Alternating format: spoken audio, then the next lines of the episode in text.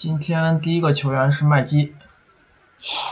嗯，OK，我还是照例把数据报一下，这个都是跟同位置对比百分比。他上赛季是在湖人主打中锋的，然后真实命中率是八十一，回合占有率六十七，进攻篮板七十七，防守篮板四十七，助攻三，失误四十七，抢断四十八，盖帽九十五，然后四个投篮数据，罚球是三十五和十九，篮下是九十二和八十九，中距离是六十和四十五。嗯，三分三十七和三十二，但其实是基本上没投。嗯，进攻真实正负值，中锋六十四，防守五十九，整体六十七。我我我我先说一个事儿，我觉得他这个 ORPM 有些不正常，可能是在数据算法上，嗯，受到一些环境影响，因为他。和前年在勇士相比，进攻端的个人数据没什么变化，无非就是失误更多了一点，传球是更少了一点，但是效率和产量作为终结者维持的很好，也不至于成为一个倒数水平的进攻球员，我觉得有点夸张了。而且他前一年正是正负值还进攻正式还行，我觉得这个球员进攻还还是可以的。他当然因为自己确实有些毛病，不是那种。最好的终结者就是，你纯从终结效率来讲，麦麦基是没问题的，确实制空这个高度够强，他在篮下随意可以空接，包括手活也不是那么生硬，其实有的那种终结技巧也蛮柔和的，进攻篮板也厉害，你这个篮下效率能保证就很强，但是他就是作为终结者。这个传控数据也有点难看，就有的终结者也不至于他这样。这个人真是眼里就没队友。前两年在勇士，尤其上个赛季吧，再往前一年还会好一些。就勇士那个环境，可能逼着你多做一些多多传传球，然后队友把握度也高。他就是比生涯最好看一赛季，然后这一年又掉回去。这个人最可怕的有点，他整个生涯。三十六分钟助攻数零点八，失误两次，是全联盟注释比最难看的球员之一了。但反正就确实这个最近几年，他其实就最近这三年得到一些机会。其实中间有有有一段时间在 NBA 基本上没什么出场。因为他现在打法跟以前也有些区别。对他早年不不呃没有现在让分，其实现在进攻会优化。他在有一个赛季就是。效力于奇才和掘金中间做了一次交易，把他送走了。那三十六分钟打五次低位也太夸张了，而且这个人因为不会传球啊，他打低位就是自己那儿乱勾，然后失误特别多，准心也不是特别高。你你，就虽然他加盟勇士，还有在湖人这一年低位也会偶尔打一点，但是也比以前少，对，还是要控制。这个球员就是以前太越权了，所以以前效率很差。作为终结者来说，篮下命中率一直都不错，但是真实命中率生涯早期很糟糕。嗯，然后他还有有一点就是，我觉得他的这个罚球数据相较于他的终结威胁是不是有点少？嗯，反正不多。是是不算太对，不算多。跟你像跟鲍威尔那种人比，他这个回合占有率和篮下的出手频率，这罚球确实有些少，然后也不准。他篮下等于要没打三次，可能才会造对，然后造到一个罚球。这个人整个生涯罚球也很烂，就五十八的命中率。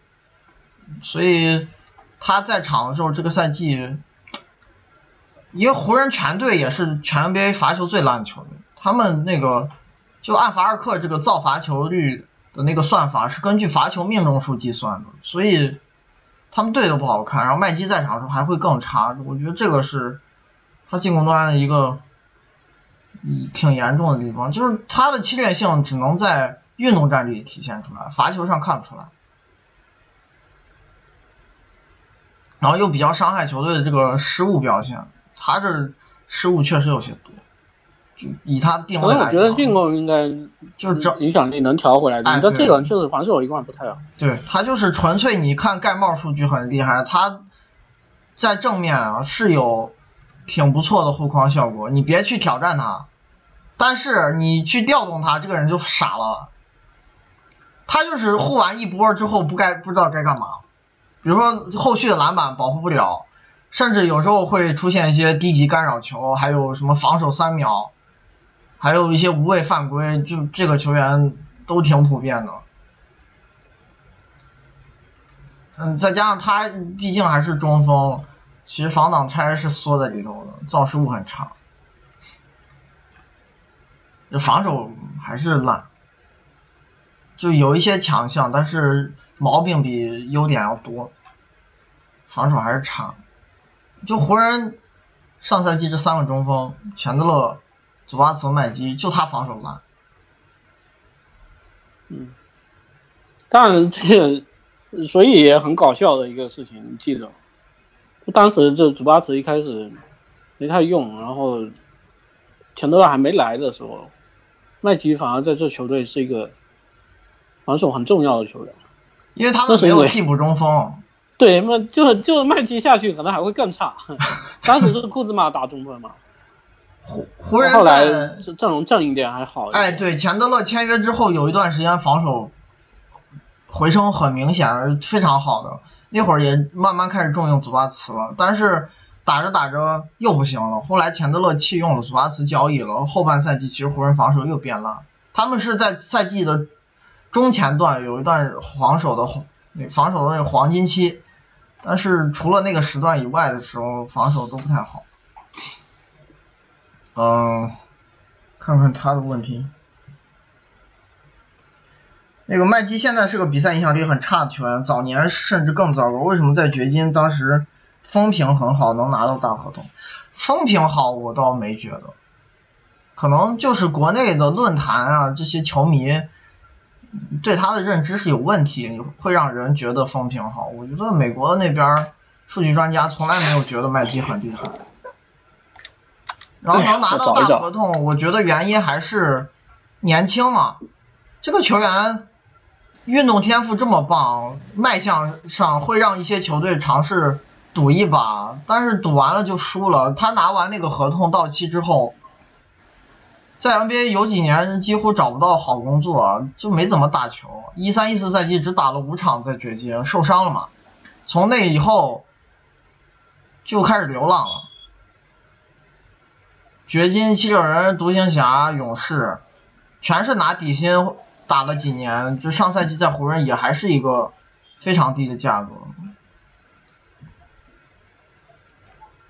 这球员就是篮球智商好低啊！他在场上犯错误太多了，以前也没有很厉害，还不如现在。以前进攻很烂，因为打低位打太多，失误更频繁，不会传球，脑子也不好使。他反正就是我看了一下这个。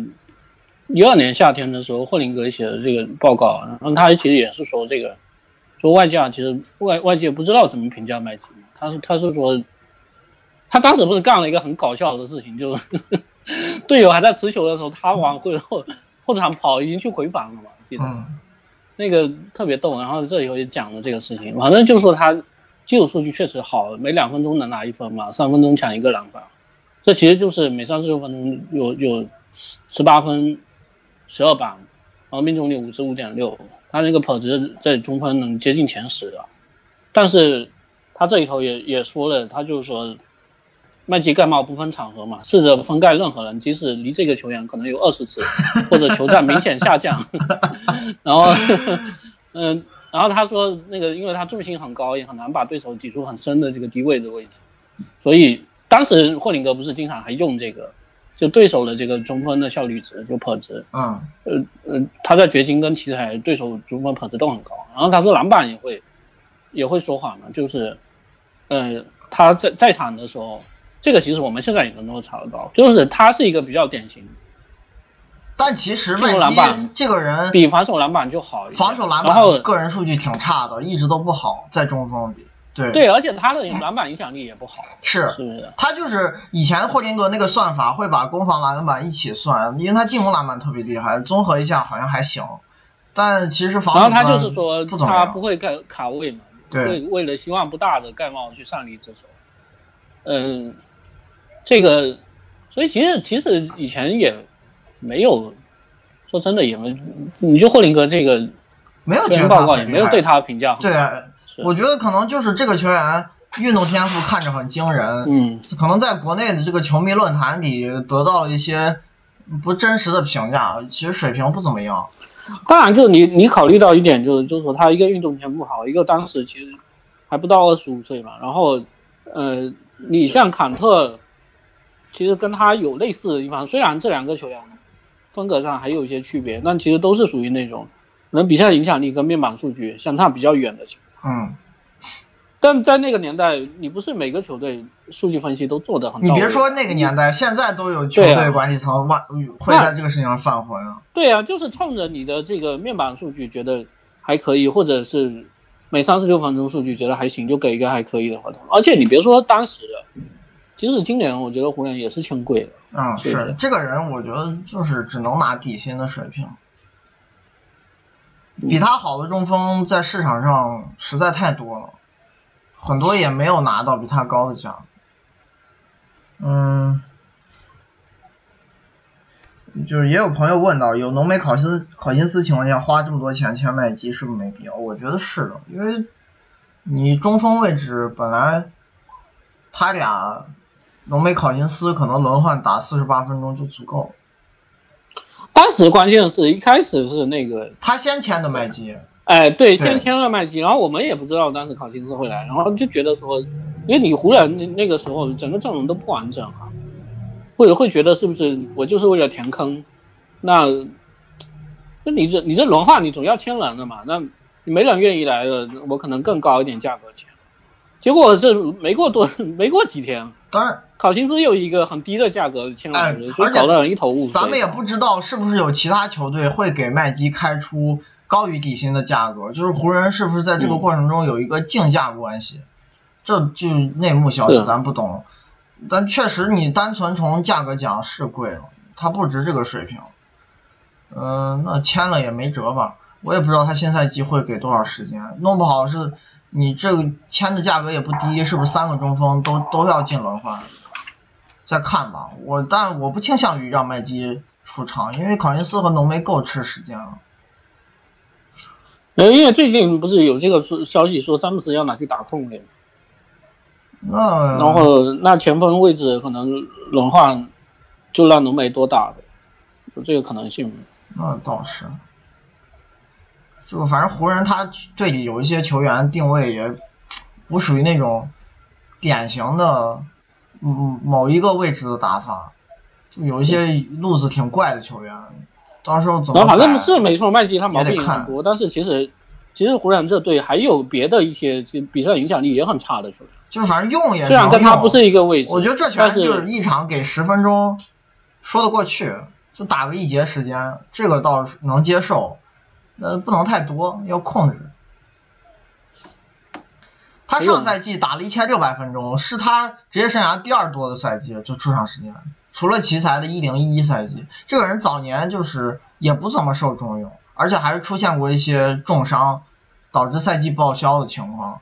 然后后来到处流浪，也都是打打那边缘轮换。你在勇士也不是每一场都会让他上，有时候就不让他上。然后是湖人，你上赛季反正也是内部环境比较混乱，竟然让麦基打了一千六百七十分钟。但这个人打的久，确实能刷数据。对他后面赛季末有几场，动不动就二十加二十板，然后什么五六个帽，然后命中率百分之七八十，就是范特西游戏里特别强，但是比赛影响力还是不够不够好。那么第二个是贾巴里帕克，嗯，他上赛季是嗯前后是效率公牛和奇才，然后真实命中率四十四，回合占有率九十三，啊是主打大前锋，进攻篮板五十六，防守篮板八十五，然后助攻八十七，失误三，抢断五十，盖帽三十八，四个投篮数据，罚球是七十五和二十九，篮下是八十五和八十四，中距离是八十七和六十，三分是二十九和十八，进攻真实正负值大前锋三十九，防守五十七，整体五十。嗯，去年这个公牛犯蠢还好签的短，就是。嗯，第二年是球队选项嘛，然后还能把他交易掉，对，嗯，他其实就是在波特那笔交易里充当了配平薪资的功能，对奇才来说也没有长留他的意思，只是他们养不起波特了，对，要反正这个秀权，对，所以这个球队选项留着很重要了。你要不是是球队选项的话，不会给你换的，对。然后他在两个队期期间打法上也有一些变化。他去奇才之后，我觉得，嗯、还是打持球会少一点，然后那个快攻频率变高了，因为奇才那个队打法跟公牛不太一样，节奏比较快。那这个人其实一贯是一个快攻对，运动能力很好，终结技术也不错，篮下表现其实每一年入行之后都挺棒的。就你纯看侵略性，这个人不差，尤其是快攻。但他的现在就是就是这个优缺点跟鹿晗的时候不一致。他是讲的是这个人运动能力一般，然嗯后投篮很好，技术很技术很那很精湛，结果现在是没看出来这人技术哪里精湛。他现在地而且三分也不准。对阵地战定位很尴尬，就是这个人你让他参与战术吧，他挡拆就不强，不管是做掩护人还是做那个持球人，挡拆其实都不厉害，就不能打挡拆。那不打挡拆，你让他打持球就只能单挑了，但他单挑效率其实一贯也不是很高，容易失误。他这个球员就注视比一直挺难看，传球不好，失误多原因就是打持球给搞出来。他正面框单打的效率每个赛季都非常差，都是零点七左右的得分率，低位会稍好一些，但是他这个人在大前锋里也不算那种吨位体型碾压的，低位其实不好打，就是开发的上限不够。你打四对啊很多球员比你体型大，你就打不了低位，对。你最后单挑多了，其实就会导致中间区域就出手很多，然后不准，失误也多，对。嗯但是如果你不让他打持球，这是无球也不行。他定点就三分，早年是跟跟干脆就不投啊，刚入行的两个赛季。然后后来他就是半吊年子主攻手哎，对，后来这几年慢慢在尝试多投三分，但是准心也不好，牵制力还是差，而且这个人因为嗯一入行不会投三分，无球习惯其实很烂，他可喜欢在篮筐附近站着空切和抢进攻篮板，就不喜欢站外头。就整个阵地战这个人，我不知道怎么做定位，所以他每一年在场的时候，球队阵地战表现都严重下滑。这个人就是快攻强，然后还有一个确确实他占了一个便宜是早期的时候的那只雄鹿，那只雄鹿严重缺得得分手。嗯，就一一六一七他受伤之前嘛，不是那当时还打了五十场比赛。那一场那年米德尔顿前半赛季受伤了，对，对啊，然后对米德尔顿没有嘛，然后雪布当时还没来，变成这球队除了字母跟他以外，其他人连开发进攻都都不行啊。你看他当时是出现一个什么情况？就是米德尔顿是下半赛季出来的嘛，然后呃两个人其实基本上上场时间是不重叠的，呃除了米德尔顿以外，这球队的第三号得分手是门罗，场均也就十二分了，所以当时会出现这球队动不动出现什么字母跟帕克两个人呃合砍个四十多分，就很加起来嘛四十多分，然后其他人个位数，所以这人得分的面板数据在他的一些赛季里头可能还可以。然后那个赛季对比斯利在雄鹿一度得到重用的原因，就是因为能打主攻。对啊，这个球嗯队其实还是当时你自己毛病就很多。然后那一年我觉得也是帕克可能入行以来进攻相对最好的一个赛季，失误少。他后来又又又这个伤病的问题，确实也有些困扰。就一六一七赛季他进攻进攻是还不错，但是他入行这四个赛季，哎五个赛季也就那半年多一点的时间进攻不错，其他时候进攻也不是很好，还是低于平均线水平的进攻球员。定位太奇怪了，这个人阵地战不厉害，然后失误又多，再加上这个人防守也不行，我觉得他就不会协防。哇，他今年有那个关键球做了，有有一场是打防格里芬的，那简直我就不知道他怎么会这样防。还有一次打打那个掘金，就是防守也是毫无存在感，连手都不伸。这个人是不会护框，呃，也不会抢篮板，篮板影响力也很差。他有过几个赛季造失误，这个抢断率还行，是因为当时雄鹿那个队疯狂夹击啊，就是所有球员在那个环境下可能抢断率都不会难看，他们的防守风格。但即使是当时，即使是当时，其实那那那个雄鹿也会出现，就是首发，你比如说像字母，还是未成型的字母，加上帕克，加上奈特，没有那套替补打得好。当时替补有什么米德尔顿啊，达德利啊，然后。呃，帕楚利亚，就那次雄鹿其实是替补比首发要厉害，他那首发的化学反应非常差。反正反正这球员就是防守在大前锋里就很烂了，进攻也没啥特点，就是他其实一个刚刚入行的时候，刚刚入行的时候，那时候其实正正处在一个可能 NBA 就是风格在转变严重转变的这几年，一四年入行嘛，虽然好像离现在有差就差个五年的时间，但其实这五年变化太大。他最早挂的那位置是小前锋，觉得这个技术能能打小前锋，现在都有时候打中锋。但是最后你就发现他的射程在侧翼里头是够呛的，所以那没办法，只好往上去推去打大前锋。他在但他打大前锋没有协防，没协防。他在集才打了百分之八的中锋时间，那就更没协防了。就这拳打中锋，你这后框那是奇才，我觉得就就也也无所谓，就乱用了，对对乱用。最后他就是只能打四号位，打四号位能厉害不厉害？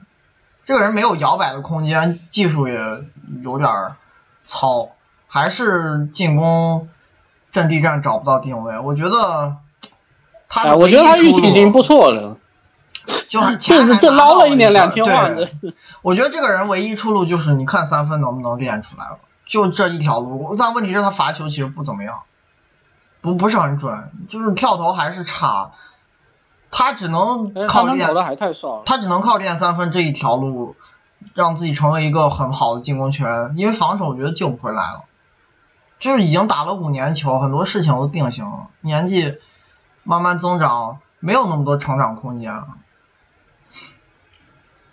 反正新赛季在一个烂队效力。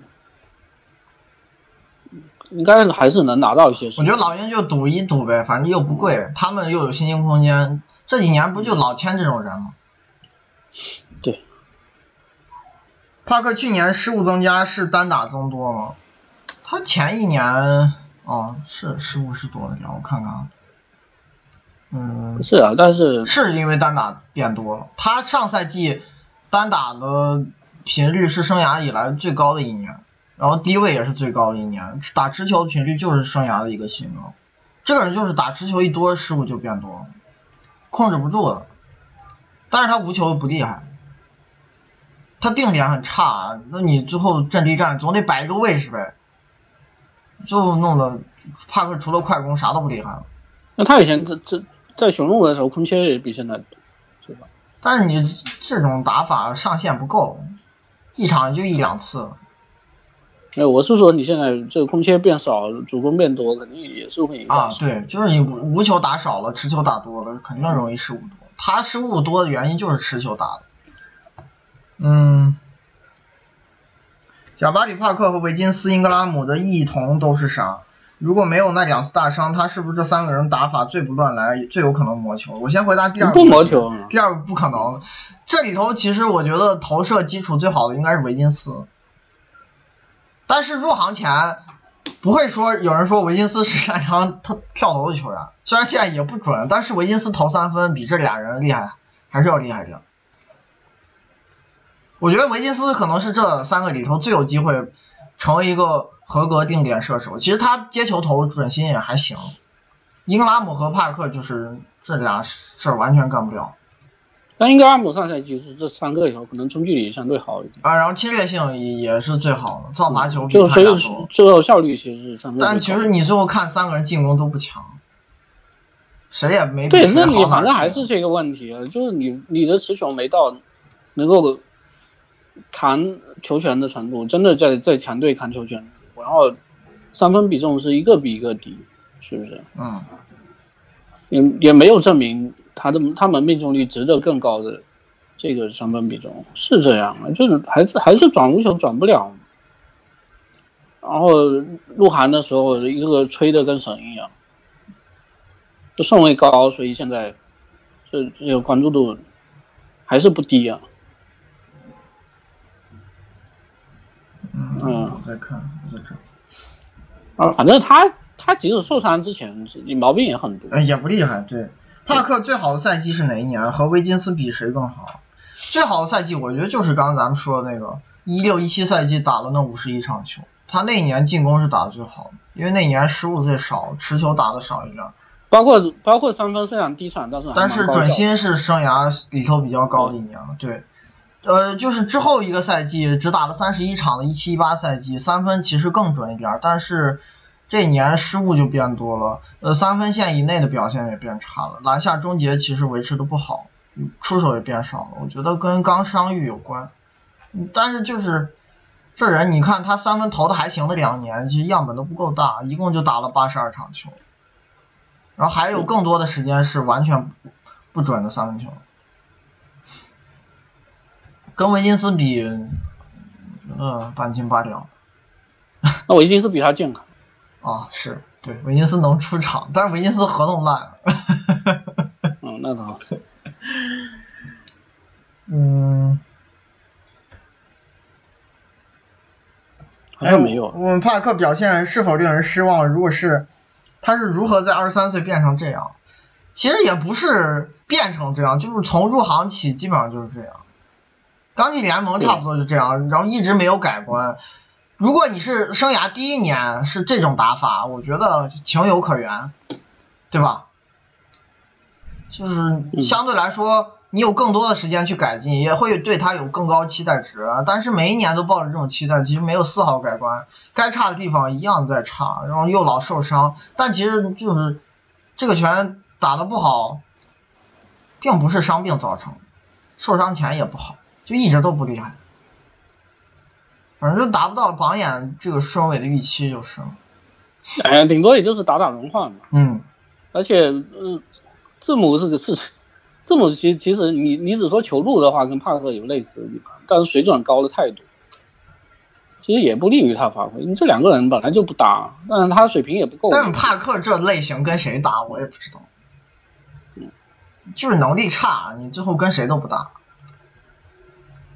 呃，克劳德，克劳德上赛季在爵士是主打大前锋的，然后真实命中率二十八，回合占有率六十二，呃，进攻篮板二十四，防守篮板三十四，抢断五十四，盖帽哦不是，抢断助攻五十四，失误七十七，然后抢断五十六，盖帽二十四，四个投篮数据，罚球是六十二和三十七，篮下是三十五和四十三，中距离是十九和四十，三分是九十六和二十九，进攻真实正负值大前锋第十一，防守第六十，整体三十四。其实这个人进攻就是刚才咱们聊的帕克的反面，我觉得。你别看这个人面板数据没帕克好看，真实命中率也稍微低一点，但是他是一个非常标准的无球手，打法兼容性很棒，高产三分不失误，然后有一定控而球技术。且他这三分产量还比前前几年还高对，就很敢投啊！他是贴防下出手的不少，才能投出这么高产量。但确实，他整个生涯三分命中率就准过那一年，一六一七，就是被交易前那个赛季，在波士顿。所以我我估计这不是他真实水平，对他整他可能平均就是一个三十三四这种水平的三分手。对，上赛季这个命中率离他生涯平均值很近，那一年应该就是超长。但是你打法上多投三分，多去打无球，我觉得思路是没错。所以你看他进攻影响力不差。就这种打法，兼容性很好，他知道自己该干嘛，然后也不乱来，失误也少，而且他也比大部分定点射手会多一些传控技能。这个人控球挺好的。能做一些后续处理，而回合占有率在这种类型里也不算差，篮下的出手和命中率都蛮蛮体面的。嗯，就什么定点接球突破啊，或者偶尔打个手递手或者挡拆啥的都干得了，快攻也能自己推进，多一些这样的属性，丰富一下功能性。就进攻还是路子走对了。前年在骑士那段时间，回合占有率掉了，然后加盟爵士之后，虽然效率变低，但是打法上有改变。然后这个赛季相对更平衡一些，就还是一个能接受的定点射手，产量够高。那这个人防守，我觉得没以前厉害了。他有些数据现象挺奇怪的，我我不好从这个场面上讲出特别有根据的理由啊，但是我可以谈谈现象。就他啊，这个人。犯规自己的犯规不算太多，最近这些年控制的还行。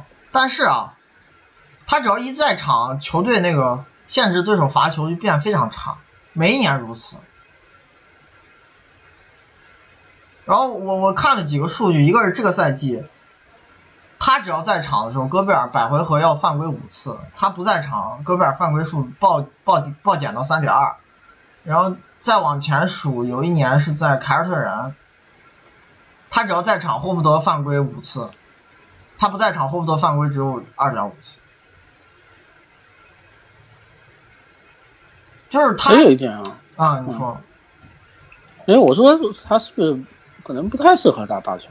就可能体型还是差。我觉得他防守，嗯，确实可能以前也没有很厉害，然后自己可能也下滑了，定位上也有问题，就是。只能从这些原因去找。你本来就逼着三十岁的这个，嗯，就年龄，虽然虽然他年龄现在还没很大，二十二十八但他体型其实就是个侧翼。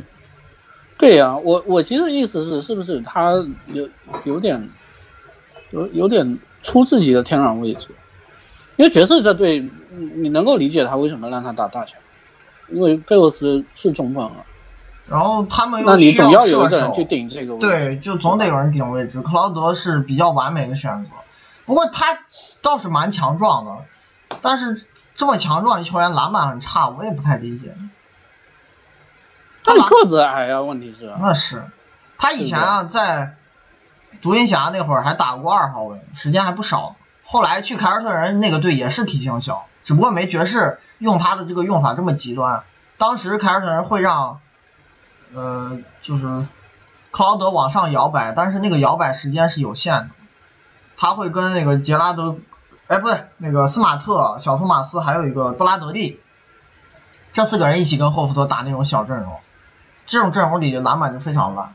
然后来爵士之后，就用法更极端，就直接往大前锋位置摆了，几乎不打小前锋了，尤其是这个赛季。知道能够理解为什么，但我我是觉得可能。嗯，效果一般，防守是他可能更更适合位置还是小前锋。他早年在那个凯尔特人时候抢断很厉害，但是后框确实一直都不行，盖帽率挺一般。那你就这个体型，你什么能能有很多盖帽？他的护框和篮板都不太好，然后那个限制对手造罚球影响力也不好。反正自从他离开凯尔特人之后，进攻也没有也重现当年的水平，然后防守也下滑了。是他，他，他是当时最强的那个时候，ESPN 给他排到到联盟前四十。哦，好强！当时确实厉害。他一六一七赛季 RPM 爆炸，是小前锋前五还是前三？我记得。对，感觉是 NBA 头号三 D。对，当时跟波特，我觉得有一较高下的可能性。然后后来打着打着不行了。他现在也也是很奇怪，现在到了一个。看起来这实力又不太强，但是以后，尤其是锋线又囤了一大堆，其实都是这种技战力球员。一个他，一个安德森，一个一个打兰，我我不知道怎么用。灰熊接下来用对，他不知道是怎么用，还有一个就是有没有打算用他们？可能就是个交易筹码。我觉得克劳德在灰熊这个计划里是随时要送走的，因为确实，但是肯定有要。他现在就暂时没动嘛。那可能就是有的队不不急，他还没有这么急迫想补强一个前锋。比如说有的队可能小前锋谁受伤了，然后深度一下骤降，或者有的位置的球员新赛季状态不如预期，才会动交易的想法。现在变化比较少嘛，毕竟休赛期，按兵不动，先看看。我觉得赛季中期这个人随时有可能走。是啊，但但是也因为这样，所以也也不好预测他新赛季的定位。嗯，对。有可能打首发，不知道。嗯，不好说，是有可能打首发。嗯。嗯。有朋友问他，这个一六一七和一五一六赛季哪个哪一年的这个真实正负值高？差不多。他一六一七赛季真实正负值是排小前锋第五，在我们这个统计里是四点零五。一五一六赛季是排第七，是四点零，都很高。就他在凯尔特人的时候，防守影响力很棒的，然后进攻也不差。就是自从离开那儿之后，防守就不行了。嗯，还有问。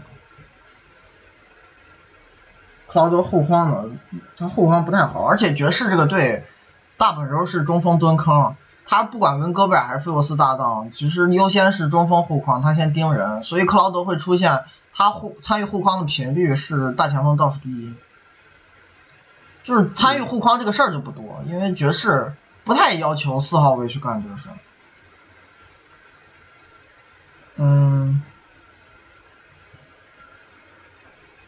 劳德篮下命中率和防守篮板率下滑，是因为伤病因素吗？如何评价防守和绿军时期相比？防守咱们刚讲，他防守篮板率没下滑吧？这个个人数据还行，但其实影响力一贯不好看。篮下命中率也没有下滑吧？哦，下滑了一点，但还好。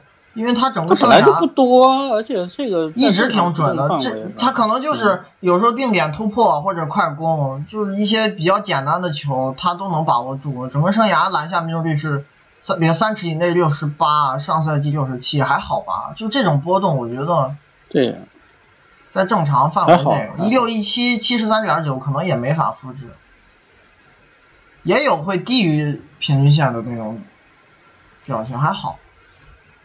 本来就不多，而且你有可能跟霍福德搭，跟戈贝尔搭，终结环境也有些差。嗯，那是对。霍福德站高位，他们打那种小阵容是接近全射手的，最差的这个其实其实不是特别重要的事情，我觉得主要还是三分。他这防守确实有点怪。一个防守，一个三分。三分反正就是超之前那年超。三分我觉得他有可能定型的，对，原来那个赛季反而不不能当成正常。但就是这人挺敢投的，虽然不是特别准。嗯，下一个是贾里奥·奥卡福。嗯，他也是前一年没怎么打的情况下，上赛季在鹈鹕还找到工作，主打中锋。然后真实命中率是六十，归要占有率是六十三，前板三十五，后板三十七，助攻十五，失误六十七，抢断五，盖帽五十一。嗯，四个投篮数据的话，罚球是三十九和三十二，篮下是七十七和四十八，中距离是七十六和八十九，然后三分是二十八和四十三，其实也不是不怎么投的。进攻真实正负值，中锋六十二，防守六十二，整体六十五。嗯。嗯，还还还仍然还不是太厉害，但是比以前会好一点。以前那个水平就是我觉得一分钟时间都不该给，虽然现在也挺差。那他当时当时放开的笼，这没人管了。我对他现在低位还是打少了，就是以前那个频率有点他当时何止是低位啊？你看一下他面面框，他一场打十几次持球，就对啊。这个人他他现在即使减少了持球频率，也还是要打不少持球。相对的减少也是跟自己比的，还是无球频率不够，他的空切和顺下频率都只是凑合，谈不上特别多。还有一点，这个人作为终结者太偏向技术流了，就他的回合占有率不差，不过有几项数据作为终结者来说都不行，一个是进攻篮板率一直都不好，就这么大体型，进攻篮板挺慢的。我觉得就是二次起跳能力不够了，还有篮传篮下的这个终结命中率也不是特别高。他特别依赖近框的勾射，就三到十尺区是挺准的，确实有手活技术，但是不能只靠手活技术。还有一个就是他造罚球也不多，嗯，而且罚球不准。就你去看这个人，嗯，就真实命中率不算高，跟昨天咱们讲那个祖巴茨差不多。然后助攻、传球少，他反正跟以往比起来，可能比较好的一个地方就是，确实上个赛季近中距离这一块是一个生涯新高嘛。还有一个就是，你这块毕竟出手比篮下要来的少不少的情况下，肯定还是优化了进。对，就是他以前中距离占比更高。改分布还是改投篮分布还是对提升效率有帮助，但是就有一些天然问题是你没法解决的可能，所以最后还是一个拖空间而且效率不够好的终结者。就确实只能终结，他出了这个近框区域，就在外围没有任何价值，传球也不好，失误还偏多。反正影响。上赛季反正能，能能拿到这些时间，其实也要感谢浓眉。对，浓眉 跟闹闹事儿之后，他时间一大堆，打了好多首发。对，浓眉当时就严格控制场均就打二十。所以你看他这个进攻端，以前的真的太烂。他在七六人那几年啊，他在场的时候，球队进攻效率只有九十五左右。这个数据放在现在就上赛季联盟，简直是不敢想象的。全联盟进攻最差的球队也都能拿可能一百零三、一百零四分百回合数据。对，所以这样的问题，其实其实就是他当时不是刚选进来的时候，是没错，大家都知道这个这个人防守是不大行的。是不是？但是其实对他的进攻还是寄予厚望，就觉得可能你两端比起来的话，可能进攻还更容易保。结果后来出现在七六人会出现他进攻可能比防守还差，对，这就比较头疼的一个事。这个人打法太复古了，不像这个时代的球员。嗯，本来也不是特别厉害，然后防守也也是有一些。强项略有改善，以前防守也特别烂，现在能稍微好一点。就比如说这个人，篮板卡位能力还是挺强，就篮板影响力不差。还有，纯你去看他这个护框效率也还行，护框挺好。但问题就是，这只是防守的一部分，他机动性太糟糕了。就在场的时候，球队他效力的每一个球队，嗯，七六人、篮网、鹈鹕。只要他一出场，球队那个造失误水平可能就是 NBA 垫底的。嗯，他自己确实也不抢断。对，还有一个这个人好拖累退防，他在场的时候对手快攻比重暴涨。哎，这个。所以他限制对手那个篮下出手比重其实不好，就纯看限制命中率还行，但是对手篮下比重会暴涨，就是因为快攻搞。造成的，就防守还是不好，所以我觉得，你说他能进轮换吗？新赛季够呛，我觉得。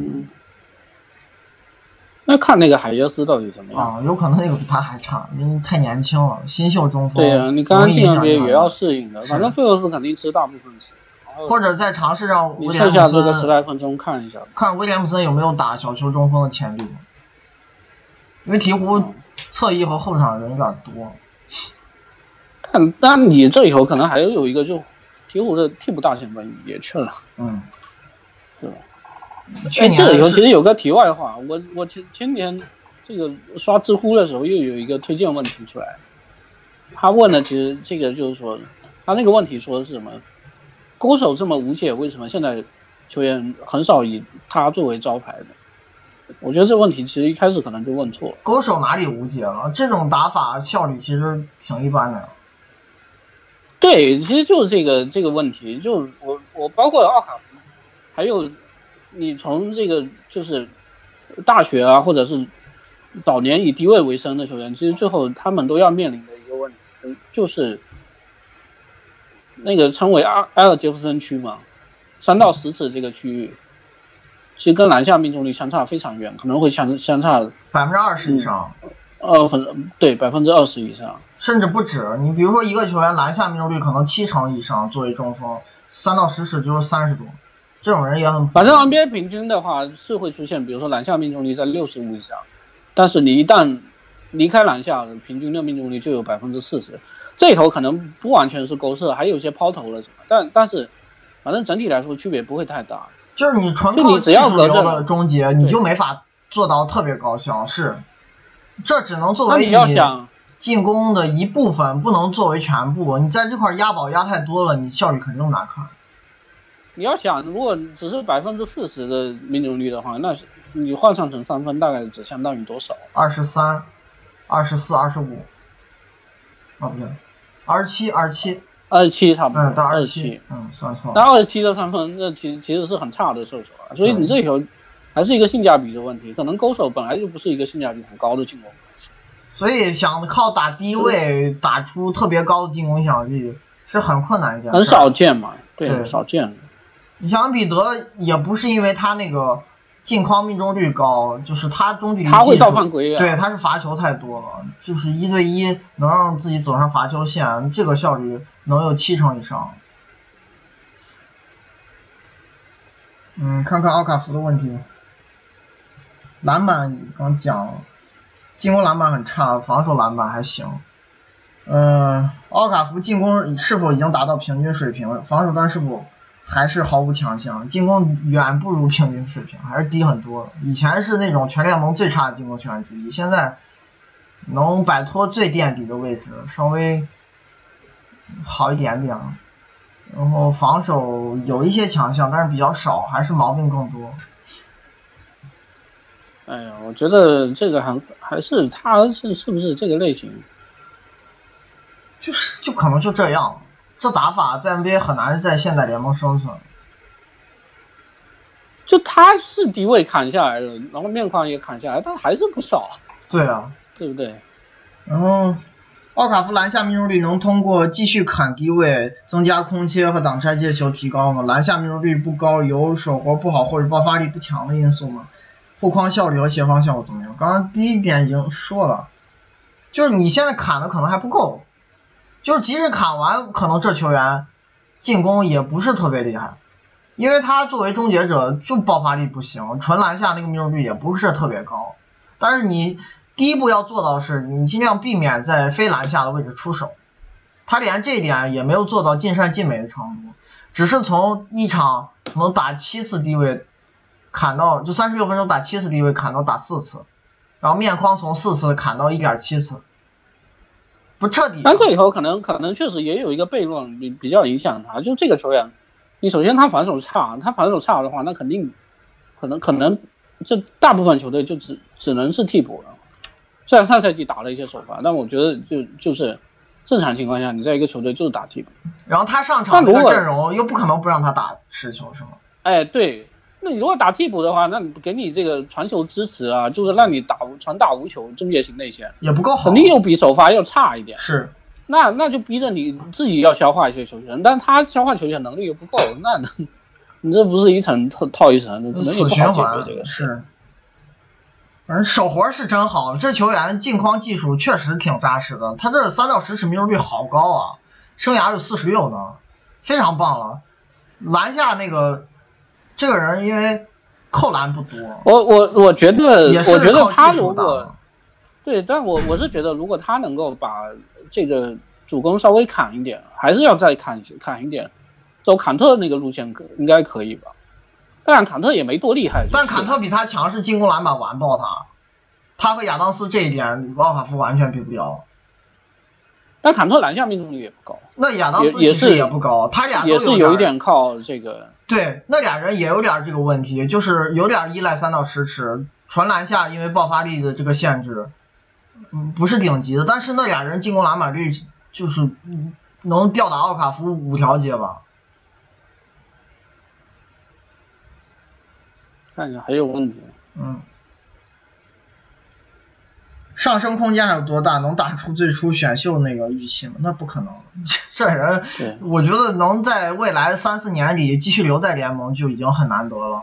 别说你要知道他当时选秀是什么预期，是是相当于就就是比如说以前小斯和姚明，他就是奥卡福和唐斯，就啊，对到这个程度啊，嗯觉得是一山之敌 那个水平。结果现在你这两个人差多少？哎呀，唐斯可能第一年进攻就是中锋一流了，然后第二年开始就是顶级了。对呀，哎呀，不适合这个时代。我我觉得除了自己能力以外，确实也不适合这个时代。嗯，最后一个是雷曼，嗯，他上赛季是在开拓者主打小前呃，真实命中率是九十，然后回合占有率是四十四，前板八十六，后板四十，助攻十八，失误七十四，抢断二十三，盖帽八十二，四个投篮数据，罚球是三十四和二十七，篮下是八十一和九十四。中距离是二十九和七十九，三分是四十七和三十，进攻真实正负值小前锋四十六，防守二十六，整体三十九。他这个球风也蛮怪的，就是哎，你觉得他进攻像不像一个三分略好一点的那个德里克琼斯？那那还是好不少吧，我觉得。也没有好太多，因为他三分不准，牵制力也挺差的。嗯，比他高产了，但是你？就三十二命中率也没高产太多，他三十六分钟投四点九，反正是偷袭型的、就是。对，就是我觉得就是一个加强版琼斯在进攻端，确实挺能投的。这个人弹跳特别棒，他快攻和那个空切篮下命中率都爆炸高。这个人终结确实好，七十五点六一个侧侧翼球员在篮下，真挺夸张的。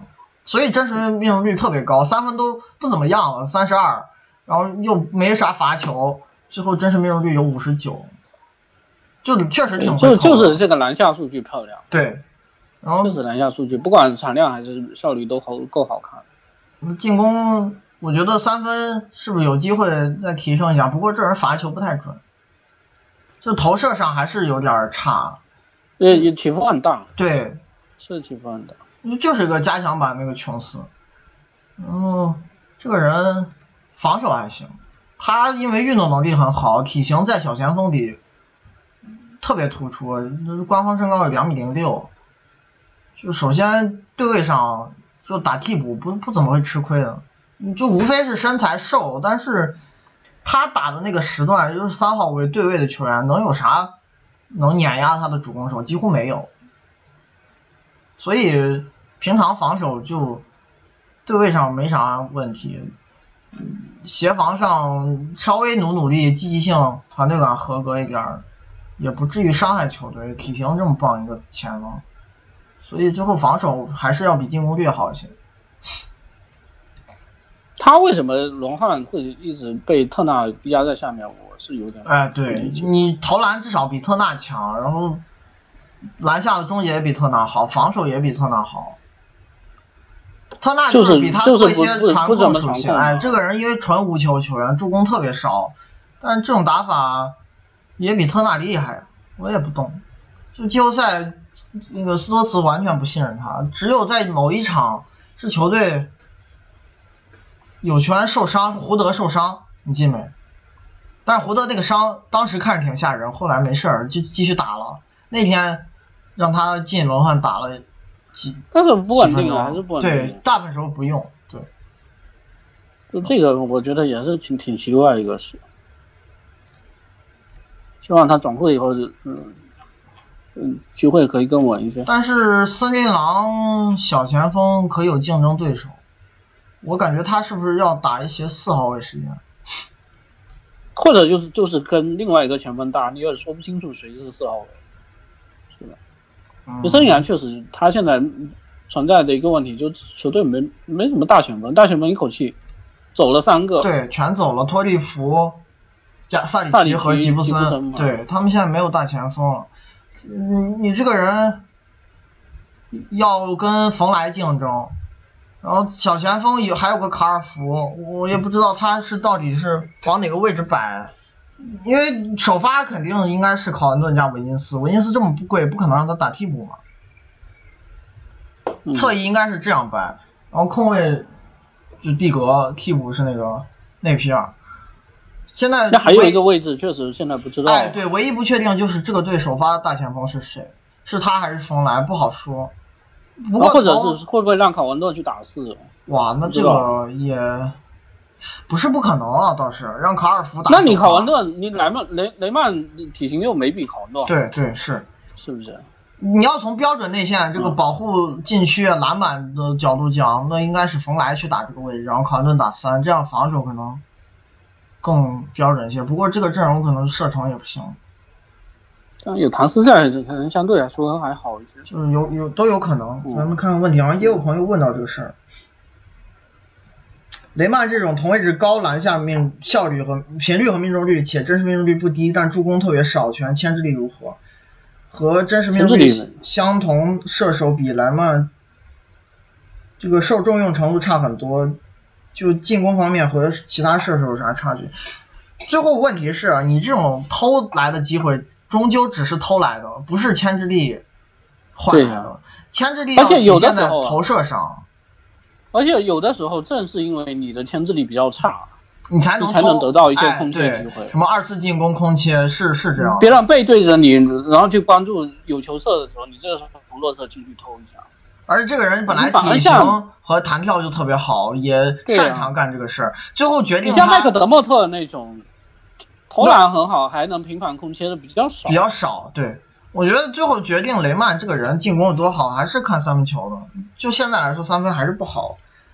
最后你你就是真实命中率相同，那肯定是射射手投射更强的人比他进攻影响力好。这个人最后你去看，他 ORPM 也不高，在平均线以下，小前锋里不是很出色。虽然效率高，但这个打法不厉害。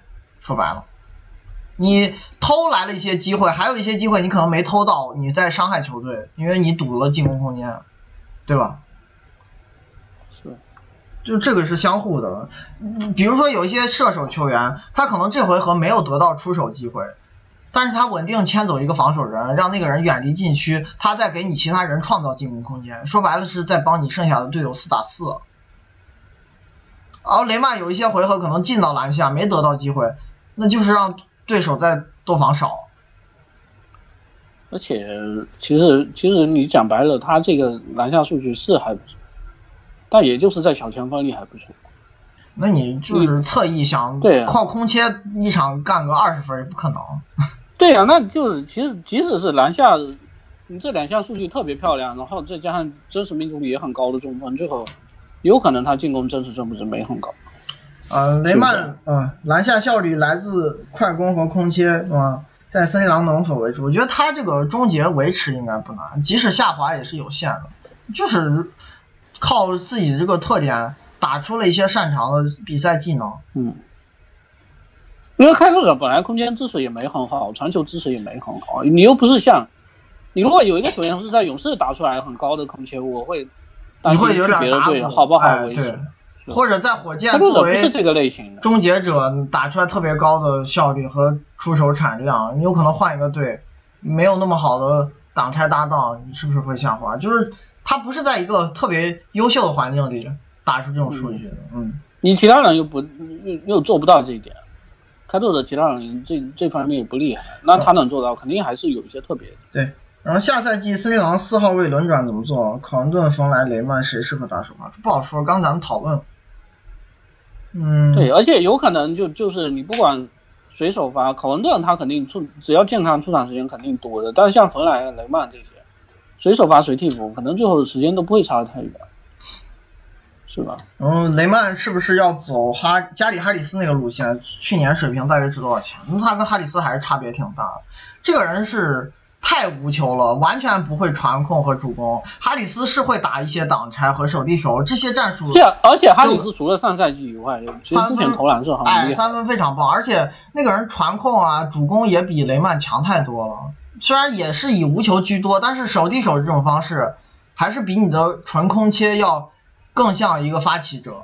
还有一点，他是能打挡拆的。哈里斯每场打两到三次吧，三十六分钟，挡拆频率。这雷曼那是一个后卫啊，对啊，这雷曼就是一个前锋，那助攻率超低，三十六分钟才一点四助，就是一个纯无球，真的是纯纯纯无球的球员。去年水平值多少钱？我觉得之前佩尔顿那个评价就是挺标准了，就他这个水平基本基本符合斯内郎给这个合同，甚至可能还有有点超值。就斯内郎给的这个合同比他实际水平还会略低一点，差不多吧，差别不大。就是进攻还是有些毛病，所以最后影响力只是一个普通的轮换权，不是替补水平。嗯，哦，刚还有一个问克劳德的问题，我漏了，这最后一个雷曼讲完了。克劳德很可能在截止之前成为争冠球队补充啊，大概花多少多大代价换来比较合理？两个次轮吗？嗯，我觉得差不多吧。这人不值首轮签，可能首轮签换有点过头了，但是不乏竞价最后会有一些战绩特别好的球队用自己顺位比较低的首轮去换，这倒是有可能，不值高一点顺位的首轮。你像去年米罗是四个次轮嘛，是上赛季那那还是能力强，对我觉得俩次轮或者顺位特别低的那种首轮可能差不多吧。当然还是要看他自己状态能不能维持，你别新赛季又打的挺烂，最后砸手里了。因为灰熊干过这事儿，这个队前 前一赛季埃文斯那个就那捂着，关键他们现在手上不少这种，对，捂着捂着捂着，最后人没人要了，他要价太高，狮子大张口，最后把自己憋死了。本来能换。一些筹码即使不多也能换，因为对他们来说只是一个到期合同，没有任何后续意义，最后啥都没换。行吧，那今儿到这儿。行，OK，咱们明天继续，拜拜。